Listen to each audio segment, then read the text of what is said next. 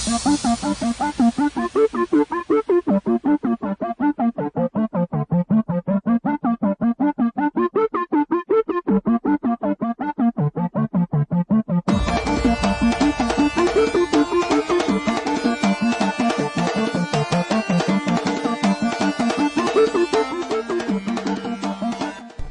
Fala galera, fala você ligado na editoria de esportes da Rádio Nesp Virtual. Eu sou o Lucas Piccolo e na edição do Overtime de hoje estarão aqui comigo Danilo Comenda e Lucas Gervásio. Vamos tratar bastante do início das finais de conferência da NBA e também dos desdobramentos do draft da NFL, que ocorreu no último mês de abril. Bom, vamos iniciar o programa falando do confronto que reedita a final do leste do ano passado, Boston Celtics e Cleveland Cavaliers. O time de LeBron James chegou à final após varrer o Toronto Raptors por 4 a 0, com direito a grande desempenho do astro da franquia de Ohio no confronto. Aliás, James foi o jogador mais decisivo da série. O camisa 23 anotou média de 34 pontos, 11 assistências e 8 rebotes nas semifinais. Um outro dado importante para o currículo de King James é o fato de ter sido o primeiro jogador a conseguir dois winning shoots, ou seja, duas cestas da vitória na mesma série de playoffs. Por parte dos Raptors, fica uma enorme decepção por ter tido a melhor campanha do leste na temporada regular e acabar eliminado com uma varrida, sem conseguir comprovar o melhor aproveitamento como mandante na temporada. Do outro lado da chave, os Celtics fizeram 4 a 1 no Philadelphia 76ers para chegar até as finais de conferência. O ótimo trabalho de Brad Stevens, aliado às grandes atuações de Terry Rozier e Jason Tatum, tem provado que Boston só tem a lamentar por não ter Kyrie Irving e Gordon Hayward à disposição, visto o excelente desempenho da franquia mesmo sem seus dois All-Stars. A franquia de Filadélfia decepcionou bastante na semifinal, principalmente se pegarmos como parâmetro a reta final da temporada regular e os duelos contra o Miami Heat. A atuação de Ben Simmons no jogo 3, com apenas um ponto anotado, deixa claro que o time de Fila ainda tem que amadurecer muito para jogar os playoffs. Uh, e aí, rapaziada, os Celtics é, foram bem nessa série de, semi, de semifinais, né? tinham ido muito pior contra o Milwaukee Bucks e conseguiram vencer facilmente o time de Filadélfia. E nesse primeiro jogo da série entre Boston e. E nesse primeiro jogo da série entre Boston e Cleveland, eles já, já conseguiram uma grande vitória aí. É, o time do, do Boston, acho que é a principal arma do time do Boston, desde que ele perdeu o Gordon Hayward no começo do, da temporada, e agora que ele perdeu o Kyrie Irving, se torna o Brad Stevens. Ele conseguiu trazer um time muito competitivo, principalmente um time que é montado por base de muitos novatos, né? O Jason Tatum, que é primeiro anista, o Jalen Brown, que é segundo anista, o Marcus Smart, que acho que está no terceiro ou no quarto ano. Então é um time que é muito concentrado nessa ideia de, de jogo coletivo, de passar a bola, o que acaba potencializando a a individualidade de cada um. Na série anterior, na série contra o, a Philadelphia, o Jason Tatum tendo sete, tá vindo numa veio numa sequência de sete jogos com pelo menos 20 pontos, o que não acontecia com um jogador com um jogador primeiranista há muitos anos. Então é um time que veio se formando e veio se criando de uma maneira muito muito importante.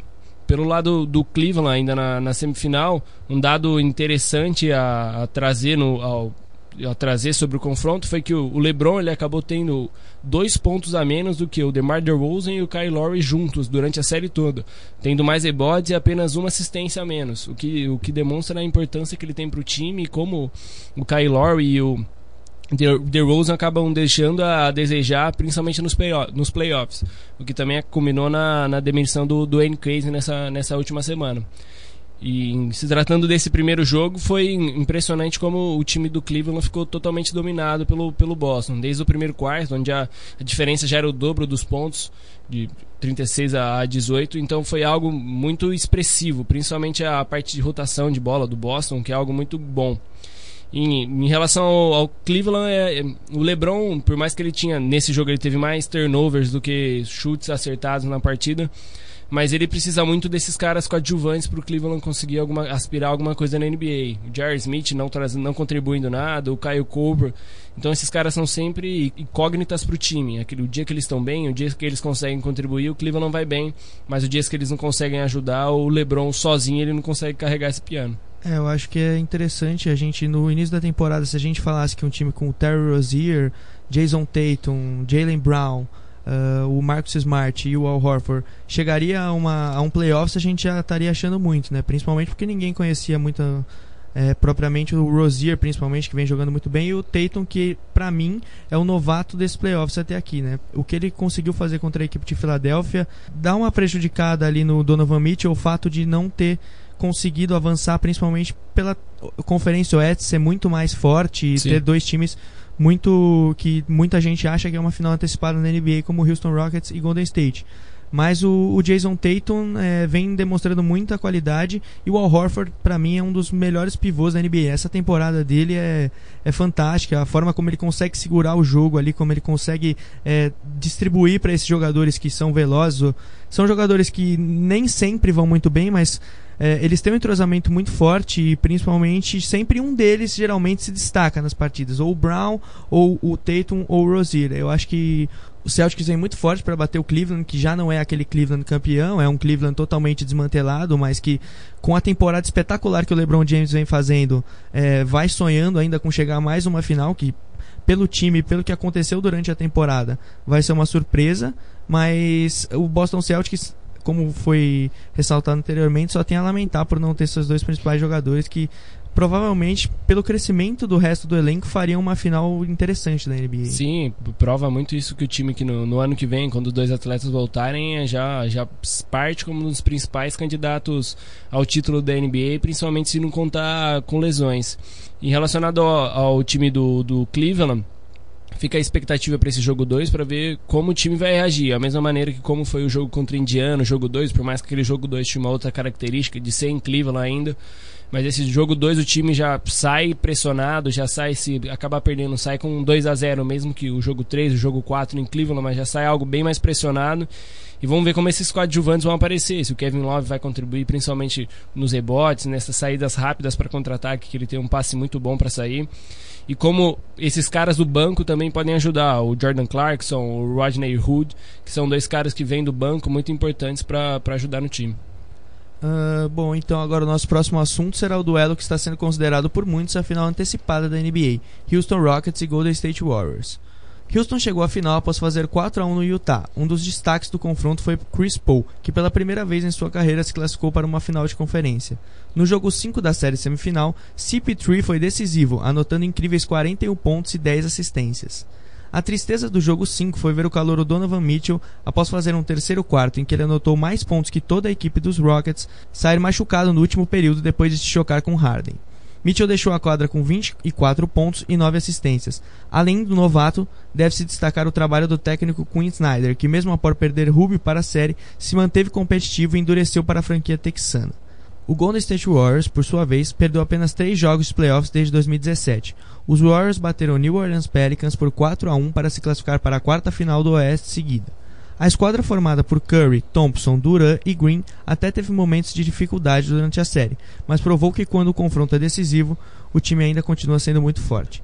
Stephen Curry, inclusive, voltou de lesão apenas no jogo 2 e, mesmo atuando por 27 minutos, anotou 28 pontos e colaborou para a vitória dos Warriors por 5 pontos. Pelo lado dos Pelicans fica a imagem de um time que teve grandes momentos nessa pós-temporada. Anthony Davis com 29 pontos e 16 rebotes de média e Rajon Rondo com 11 assistências de média foram os nomes de New Orleans no confronto.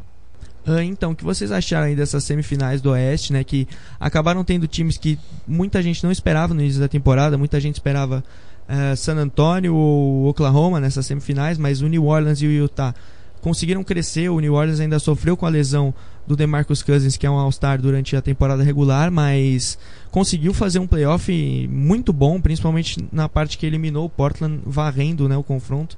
E esse primeiro jogo aí da final do, do Oeste, com o Golden State se mantendo muito consistente. É né? muito difícil você ganhar quatro jogos do Golden State, mesmo sendo o Houston Rockets, esse time espetacular dessa temporada. É, começando pelas semifinais por parte, pela parte dos eliminados, em relação ao Utah Jazz fica muito isso. O Donovan Mitchell, em, como você disse anteriormente, entra na, na, concorrência com o Jason Tatum em ser esse calor da, da pós-temporada, né?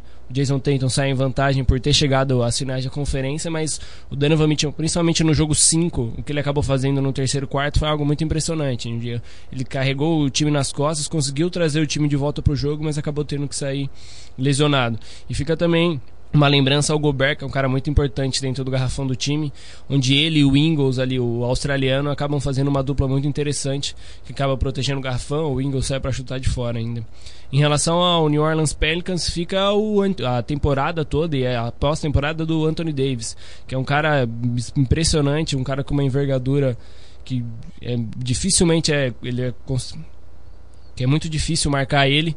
Então ele é um cara muito interessante, principalmente com essa dobradinha com o Rajon Rondon, que é um cara que quando ele tá com a cabeça em ordem, tá com a cabeça em dia, ele consegue ser um cara muito interessante para contribuir para a equipe.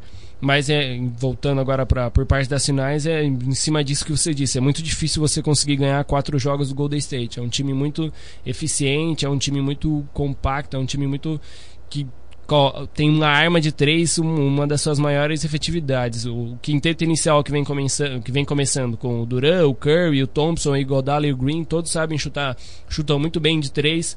E por parte do, do Duran, do, do Green e do Iguodala fica-se um time com marcação muito forte também.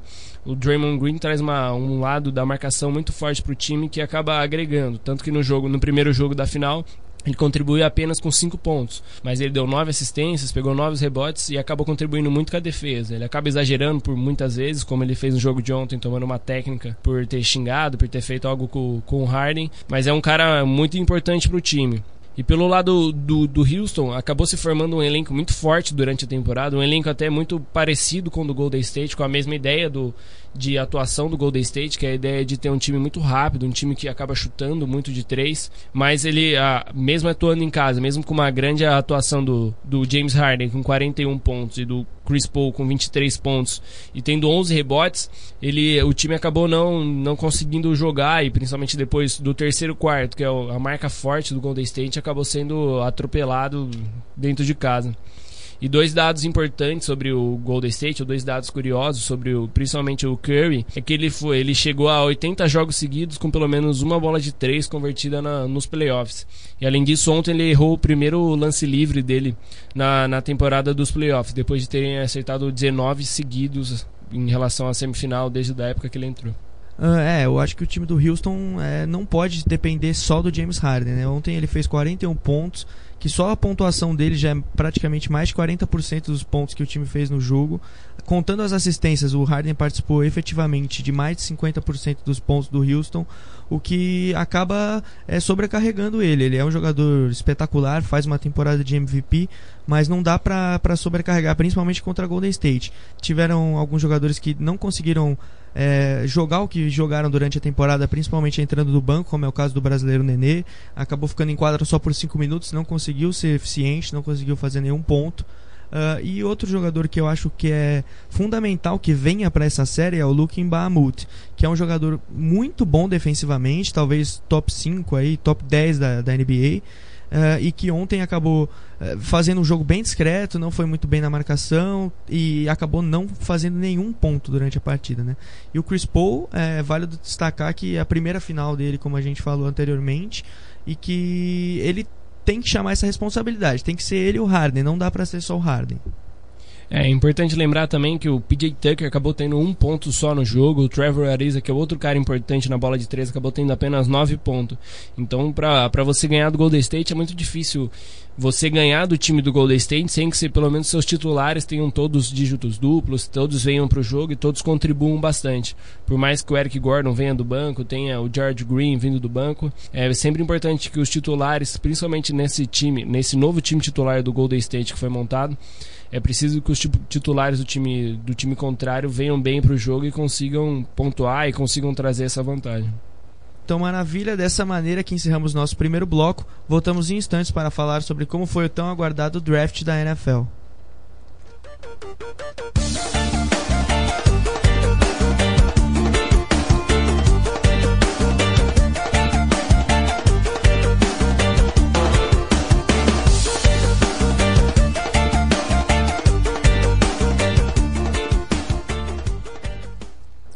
Voltamos e agora o assunto é o draft da NFL. Vamos começar falando um pouco do time que exerceu a primeira e a quarta escolha da rodada inicial, o Cleveland Browns. De forma bastante surpreendente, os Browns selecionaram o quarterback Baker Mayfield logo na primeira escolha, contrariando a maioria dos prognósticos. Mayfield fez um último ano excelente no college. O ex-QB de Oklahoma lançou para 4.627 jardas, totalizando 43 touchdowns e apenas 6 interceptações. Mesmo assim, se esperava que Sam Darnold fosse o primeiro QB a ser draftado. A quarta escolha, no entanto, já era prevista. O cornerback Denzel Ward era desejado por várias franquias, mas acabou sendo selecionado pelo Cleveland, que também busca reconstrução defensiva na liga. E aí, Lucas, o que, que, você achou do Cleveland Browns? Você achou que ele fez boas escolhas? É, o Mayfield foi um jogador que muita gente não esperava e não era nem cotado para ser o primeiro do draft, né? É, então, eu, eu achei que, que as escolhas do, do Browns acabaram gerando uma certa polêmica mesmo no, no mercado do draft, porque as, as apostas estavam vindo para o Sam Darnold. Ele inclusive tinha até visita marcada é, para se encontrar com, com, alguns, com alguns empresários em Cleveland. Tudo, tudo indicava que o Sam Darnold seria o QB do, dos Browns, mas eles, eles acabaram escolhendo Baker Mayfield. Ele, ele tem números bons na última temporada no college, ele conseguiu é, conquistar o troféu Heisman, ele foi eleito como o melhor jogador.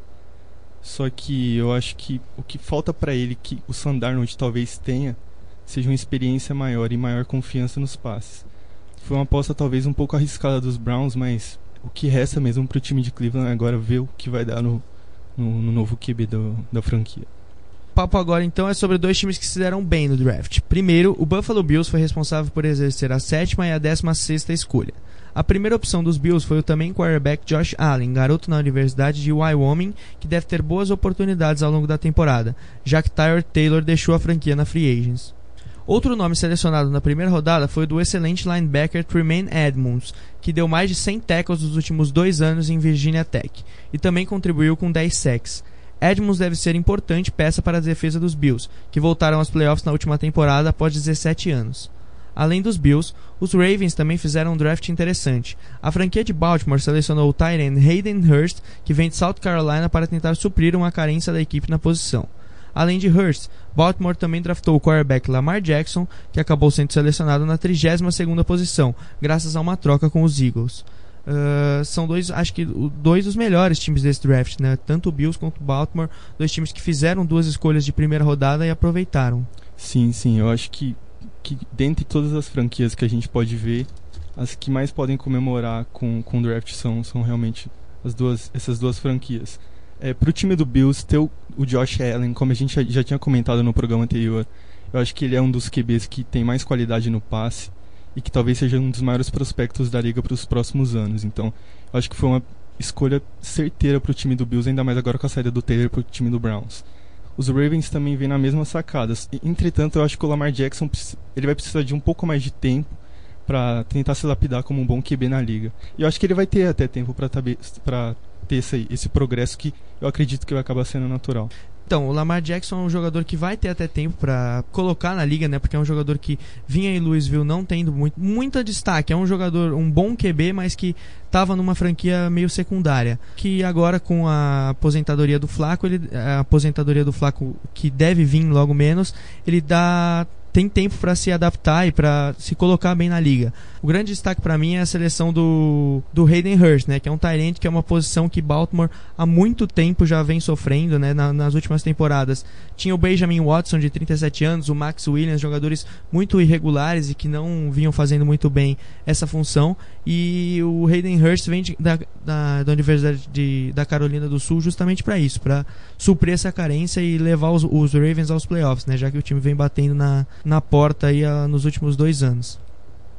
Show. Alguns times da divisão leste da NFC também se destacaram no draft.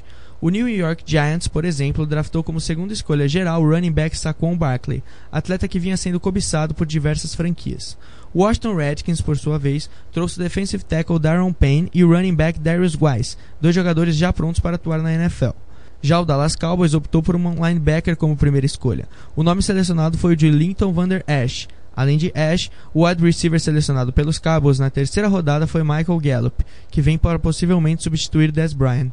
Uh, e aí, o que vocês acharam do time, dos times aí dessa da NFC Leste, né? Fizeram bons bom draft.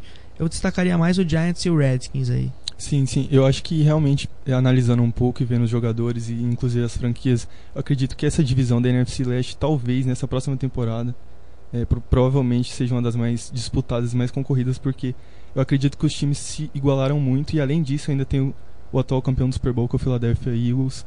É, dentre todos esses, esses eh, jogadores draftados, eu queria dar um novo destaque de novo pro, pro running back do, dos Giants, o Saquon Barkley. Ele é um running back que estava entre as principais apostas para ser realmente entre o, o, top 3 dos picks da, do draft e acabou acontecendo como segunda escolha e eu acredito que ele vai agregar um poderio ofensivo muito maior aí para o time dos Giants. É, os, os, Giants fizeram uma temporada muito aquém do esperado no ano passado, né?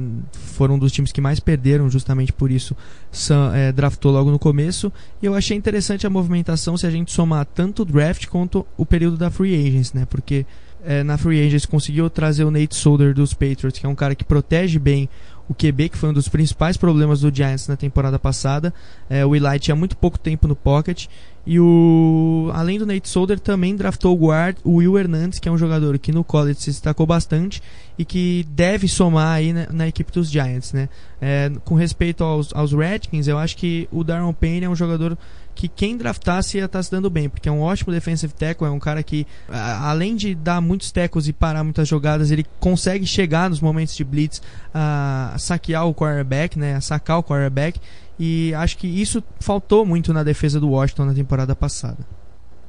Outros dois times que chamaram a atenção pelo draft que fizeram foram o Arizona Cardinals e o Atlanta Falcons. Os Cardinals apostaram suas fichas no ataque. Para começar, Josh Rosen foi o QB escolhido pelo Arizona. O ex-jogador de UCLA deve ter boas chances de jogar, devido à aposentadoria de Carson Palmer. A segunda escolha dos Cardinals foi o wide receiver Christian Kirk, que deve ser lapidado para substituir Larry Fitzgerald em um futuro próximo. Já os Falcons se deram bem principalmente pela escolha de Calvin Ridley, que não deve ter muita pressão nesse seu início de carreira, já que Atlanta tem o melhor wide receiver da liga nos últimos anos em seu elenco, Julio Jones, o que deve abrir espaço para as rotas do calouro. Uh, e aí, o que vocês acham aí desse, desses dois times na temporada? Né? O Calvin Ridley, eu acho que vem muito bem para suprir, principalmente o que fazia o Taylor Gabriel, que foi para o Chicago Bears, que era um wide receiver secundário. Né? O Julio Jones chama muita atenção, o Mohamed Sanu, Mohamed Sanu também. Então, Calvin, Calvin Ridley pode ter tempo, espaço e até, se souber jogar bem, pode ser uma rota importante do Matt Ryan na temporada. Sim, sim. O Ridley vai ter dois aspectos que vão favorecer muito, acho o crescimento dele como jogador profissional na liga, que é, que é trabalhar ao lado de grandes jogadores do, da sua posição e tempo para poder crescer e amadurecer. É, falando um pouquinho do Josh Rosen, que foi a escolha de QB para o time do Arizona, é, ele foi escolhido no, na décima escolha geral e ele acabou falando na entrevista logo após o, seu draft que todas as, as, nove escolhas anteriores haviam sido um erro, que ele deveria ser o primeiro pick do draft. Bom, agora ele vai ter que provar isso realmente em campo, porque o Carson Palmer acabou aposentando e provavelmente ele vai, ele vai tomar o comando do ataque e tentar provar se ele realmente é, é tudo isso que ele promete ser.